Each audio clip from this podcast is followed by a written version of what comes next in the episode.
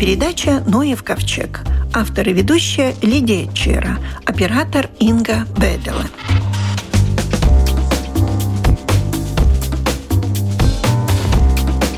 Здравствуйте! 8 и 9 июля в национальном парке Слитеры состоится ночь насекомых. И в полдесятого вечера стартует пятикилометровый поход в поисках насекомого этого года жука большого дровосека. А мы подготовили рассказ об этом жуке. Наше насекомое года я позволила себе перевести как великий караед, пожиратель хвои. Ну, наверное, это звучит не так. Энтомолог Арвид Баршевский. Как называется правильно насекомое года? Э, по-русски сразу я, наверное, даже и буду тоже переводить как-то.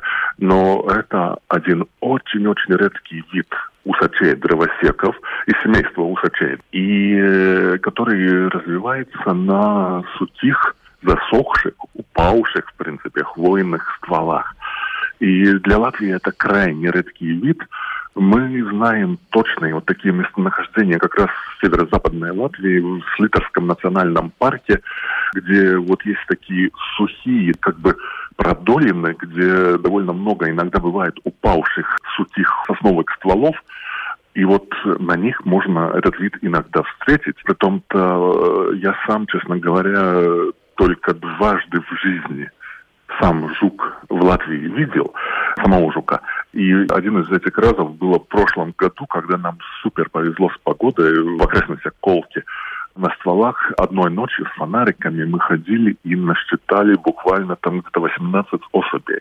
А так до этого за всю свою сознательную жизнь, когда я изучаю насекомых, это более 30 лет, я этого жука в Латвии видел только один раз. А в прошлом году сразу и 18. Может быть, То этот усач-дровосек э, очень маленький? Нет, он как раз большой, это несколько сантиметров, сантиметра три, наверное, плюс-минус смотреть точнее. Но реальность он достаточно крупный, но у этого вида очень скрытый образ жизни. То, что его избрали жуком года, может быть, большинство из вот, любителей найти такие виды, может быть, и не повезет, потому что его надо долго искать. Но это будет, я думаю, для всех большое приключение, потому что э, каждый может попытаться найти. Если вы найдете, это будет уже сенсацией, потому что каждая новая находка – это очень важно для нас. Этот вид охраняемый, он э, крайне редок. И самое главное, по этому виду можно судить вот о таких натуральных, нетронутых лесах. И, в принципе, его ну, нужно охранять.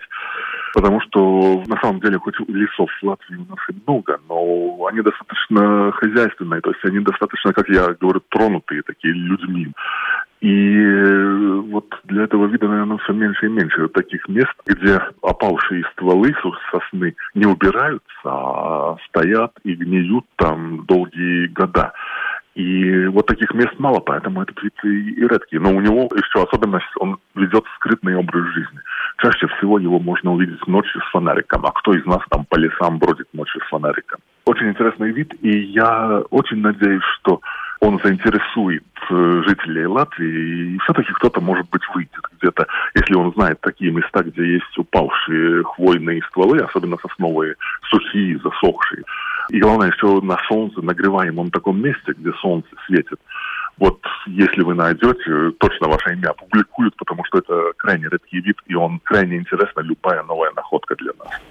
Вы меня научили, приучили к тому, что каждый жук приносит какую-то пользу. Усач дровосек, какую пользу он приносит? Он приносит как раз такую пользу, что в натуральных таких условиях в природе, когда человек не вмешивается, если дерево упало, с годами это дерево превращается в такую труху и, и просто нее. То есть натуральный круговорот веществ.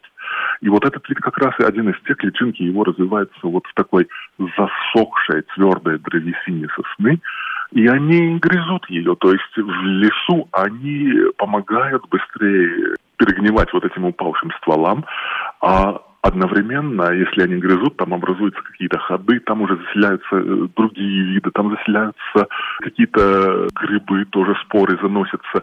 И таким образом вот в природе происходит этот круговорот веществ. То есть э, этот вид не делает никакого вреда природе, хоть он и называется дровосек, э, усач, мы знаем, что многие виды как могут быть техническими вредителями древесины, но вот эти виды как раз они развиваются вот в таких местах, где вот эти стволы лежат долго, они нагреты солнцем летом, им нужна вот такая, такая температура высокая, нагретая, нагретый ствол.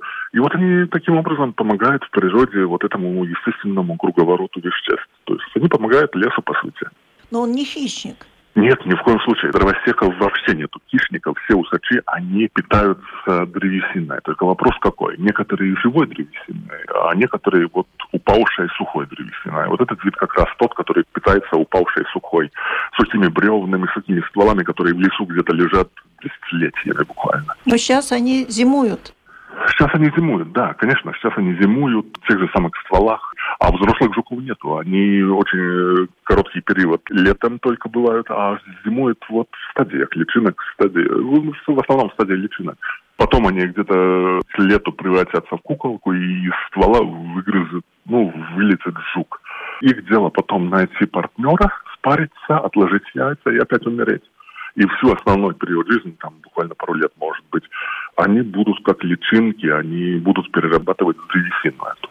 А взрослая жизнь, если так можно сказать, хоть жуки не, не бывают взрослыми, они вылупляются такими, как... они сразу вылупляются такой величины, какую они проживают всю жизнь. И у них короткая жизнь это.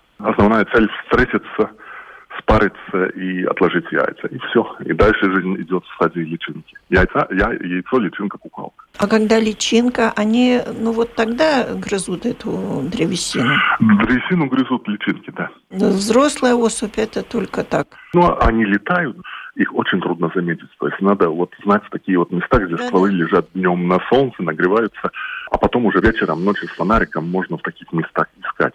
И если кто-то вот из радиослушателей найдет, сообщайте обязательно, мы будем очень рады, будем проверять эти места, потому что это крайне редкий вид и крайне важный. Он не только в Латвии, он в целом ареале считается редкостью, и он очень, очень важен. Просто любая находка очень важна для того, чтобы потом думать, как его лучше охранять. Но он входит в Красную книгу Латвии? Да, он охраняемый. Тем более, что э, в Латвии очень небольшое количество находок, в основном это вот в районе северо-западной Латвии. Но, по сути, если, конечно, лучше поискать, я думаю, бы нашлось и, может быть, больше. Но, я говорю, главная проблема, что этот вид очень скрытым образом жизни живет. Его трудно найти, но не, не всегда удается по ночам где-то по Латвии там особо ездить, ученым тоже собирать. Насколько разнообразна природа? Это просто... Э, да, природа наша очень разнообразна, и самое главное, что это фантастическая возможность любому из нас заинтересоваться природой.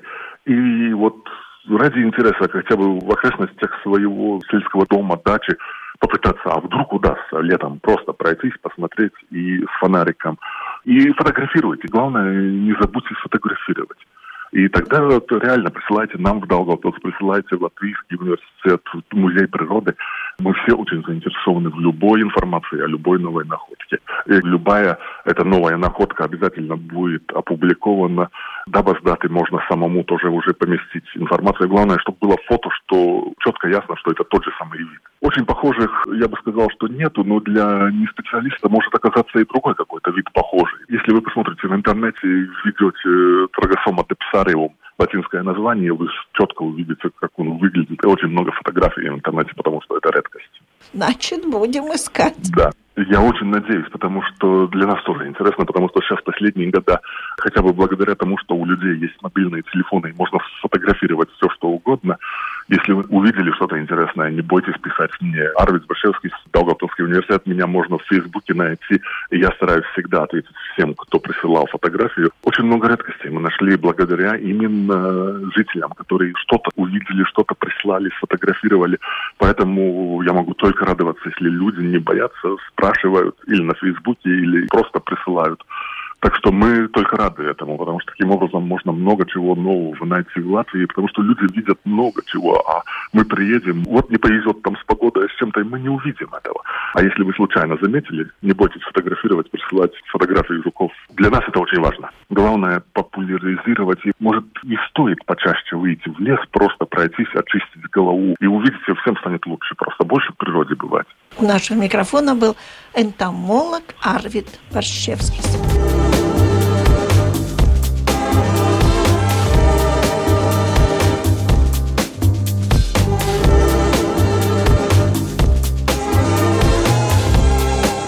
чтобы познакомить желающих с единственным в Латвии летающим не насекомым, а зверьком, летучей мышью, Управление охраны природы совместно с туристическим информационным центром Дондаги проводит 16 июля «Ночь летучих мышей» а поведет желающих на встречу с летучими мышами Вестверс Винтулис.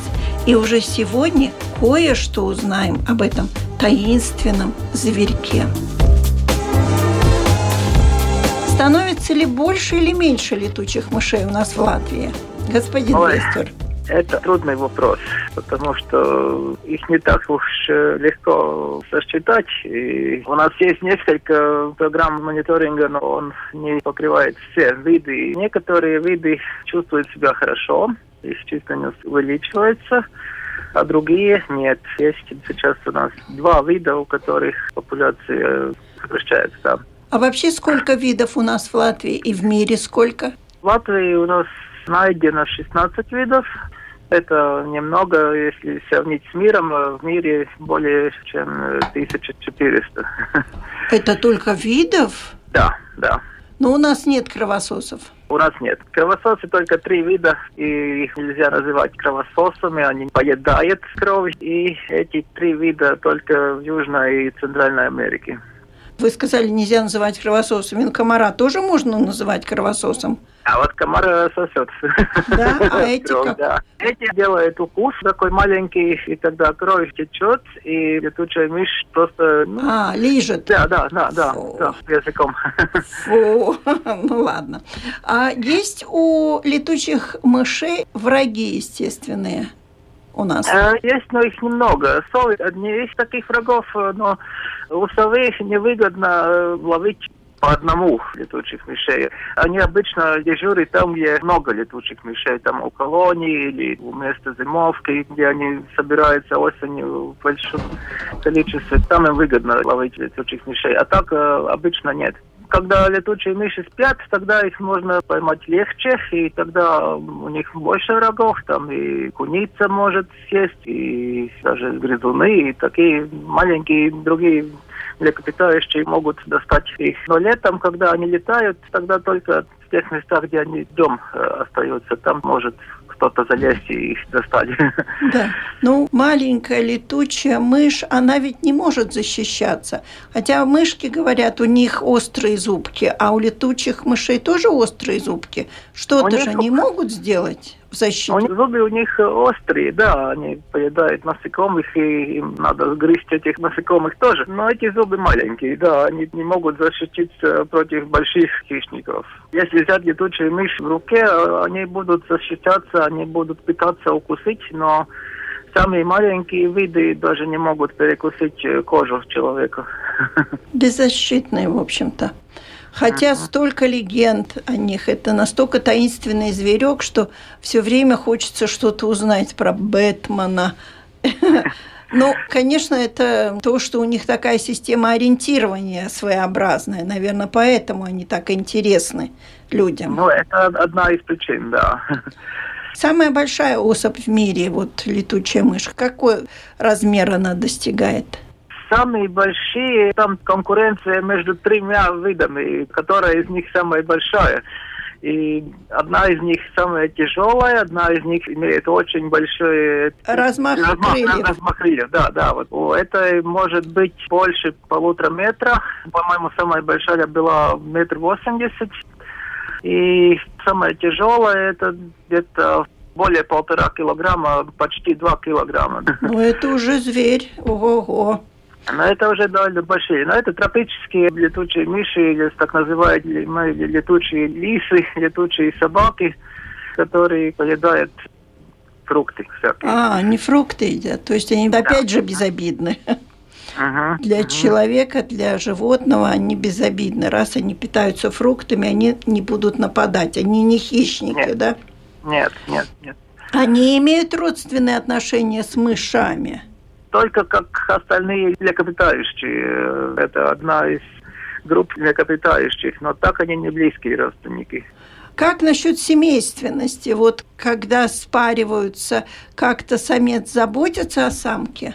Нет, они вообще встречаются только раз в год. И, э, А это осенью, да, весной, когда? осенью и иногда зимой, но в большинстве случаев осенью.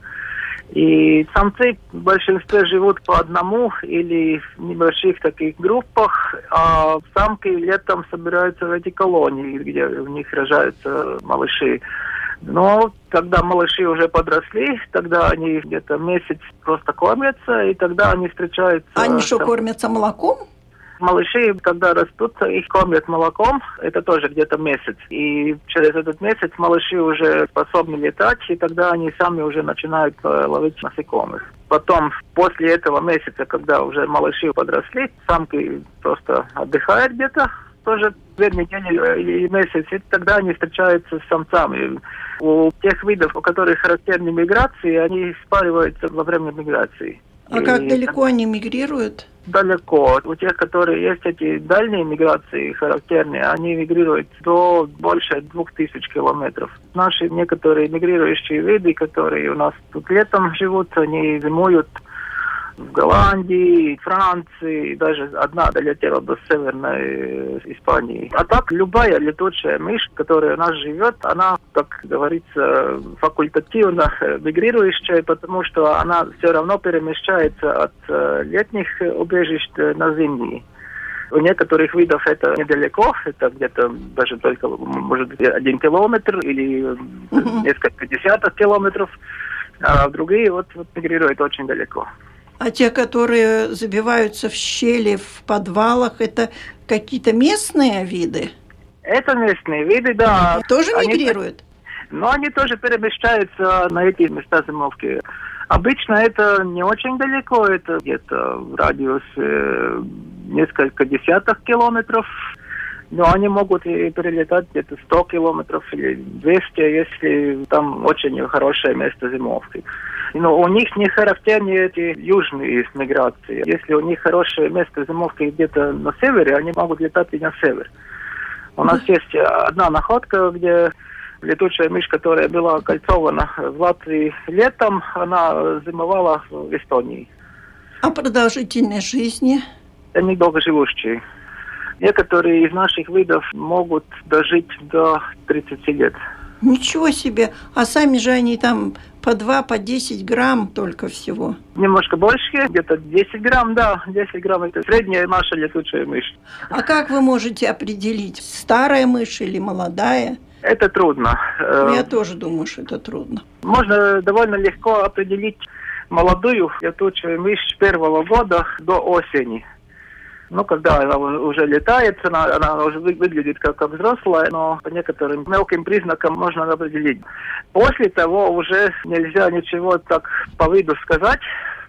Там надо уже, или если у нас мертвая летучая мышь в руках, мы можем зубы ее смотреть, как эти кольца роста в зубах, сколько их там это один метод. Или обычно возраст определяется по кольцу. Летучую мышь когда когда-то кольцевали, потом нашли повторно, и там можно тогда сказать, сколько она дожила. Ага. А в неволе живут они, летучие мыши? В неволе они живут, да, но в неволе их держать трудно, и это незаконно. Так, Не- Любой человек не может их держать дома. Да.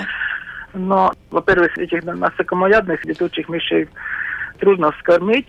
Им можно дать всякий корм, который дается другим насекомоядным животным, но у них нужна разнообразность, всякие насекомые. И если кормить только одним видом насекомых, это недостаточно. Ну, значит, пусть живут в природе и наслаждаются жизнью. Все-таки долгожители. Спасибо. У нашего микрофона был Вестурс Авентуйс.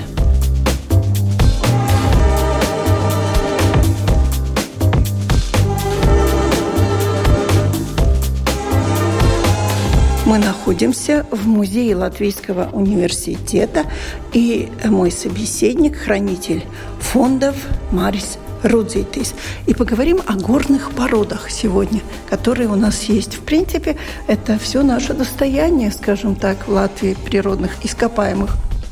Да, но это везде так. В Латвии у нас много полезных ископаемых и Просто есть такое мнение, что как будто в Латвии нет ни, ни Ничего. Что-то есть, но... Известняк но и доломит. Известняк и доломит, но не только. Есть еще и торф, да. и есть и песок, и гравий, которые очень высоко ценятся при строительстве. И, кстати, в мире самый распространенные полезные ископаемые – это гравийно-галечные отложения. Песок, гравий, галька.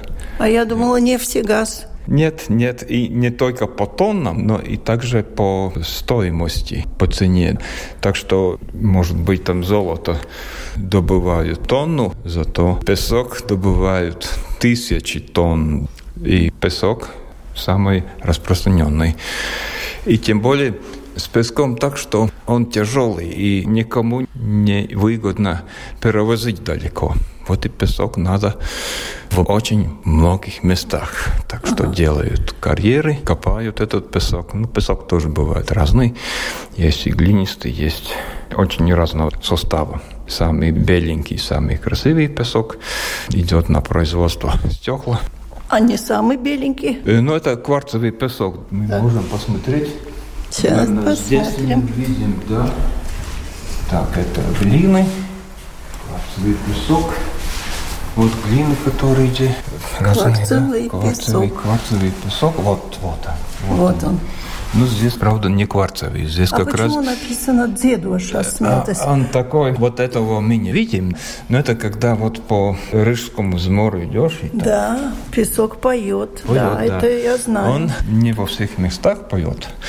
Он только в определенных местах, там, где ветер, ветер собрал вместе, отсортировал не а. только по размерам эти песчинки, но а также он угловатый. Эти песчинки для этого поющего песка песчинки угловатые.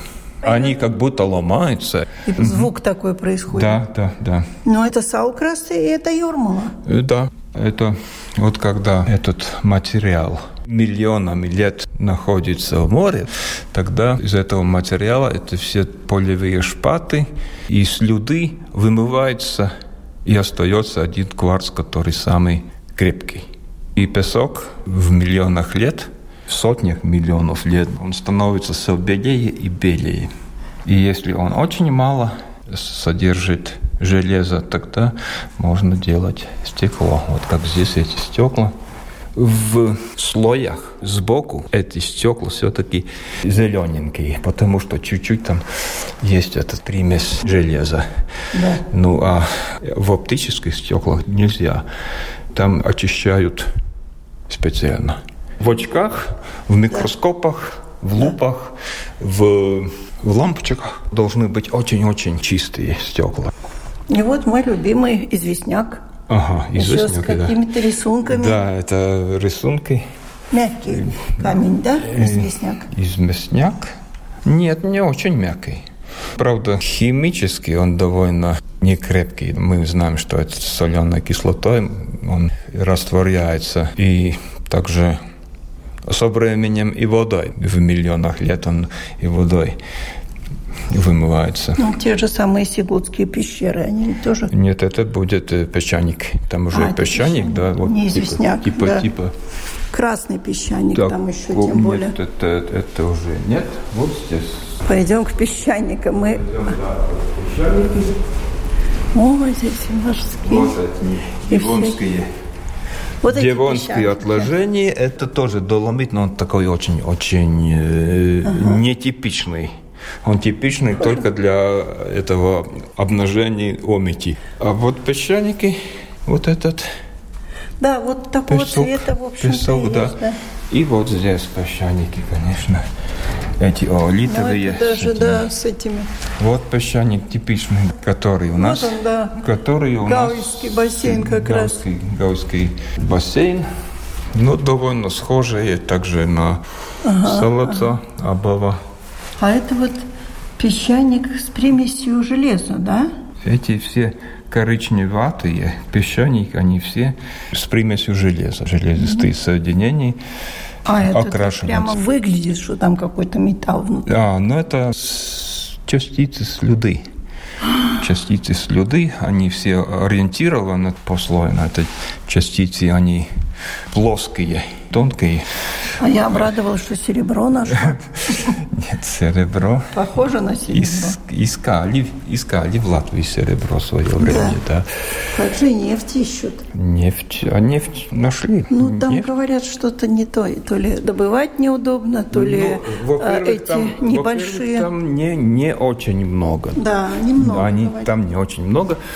Но с другой стороны, там хорошо, потому что эта нефть не содержит примесей серы и так далее. Да. Она очень чистенькая, да. Не надо специально еще очищать. Но количество этой нефти не очень большое. Эти структуры там, они известны, где находятся эти поднятия, где может быть эта нефть и в море. Это из скважины Адза. Так что есть кое-что. Ну и, конечно, еще глина тоже хороша у нас, правда? Глина хороша, да. У нас нет белой глины, по-моему, а черная, Там красная. есть. Местами есть она разная. Минералы тоже разные для глины, да. Ну, не только примеси, там эти и основные материалы разные бывают. Из глины тоже даже есть и эти кирпичные заводы всегда были в Латвии. Но теперь в Лода есть большой завод. Ну, хорошие кирпичи производят, ничего плохого сказать нельзя.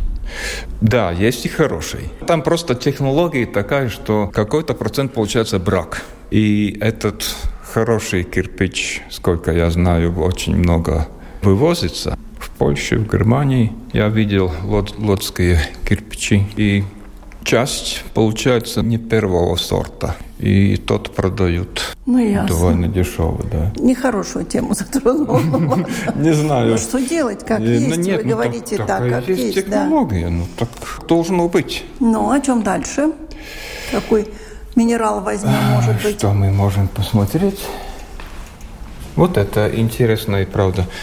В Латвии немного, но эти юрские отложения, то есть из этих времен, когда эти динозавры Да. были в Латвии, образовался из тех времен такой темный, темный известняк, полный Ракушек. Э, ракушек, да. Там и довольно большие эти аммониты были. Также э, черная глина из тех же времен и уголь. У нас Э, есть уголь. Да, да, этот коричневый уголь, даже такой имеет еще структуру дерева, но он содержит очень много серы. И когда-то после войны хотели им пользоваться и пользовались.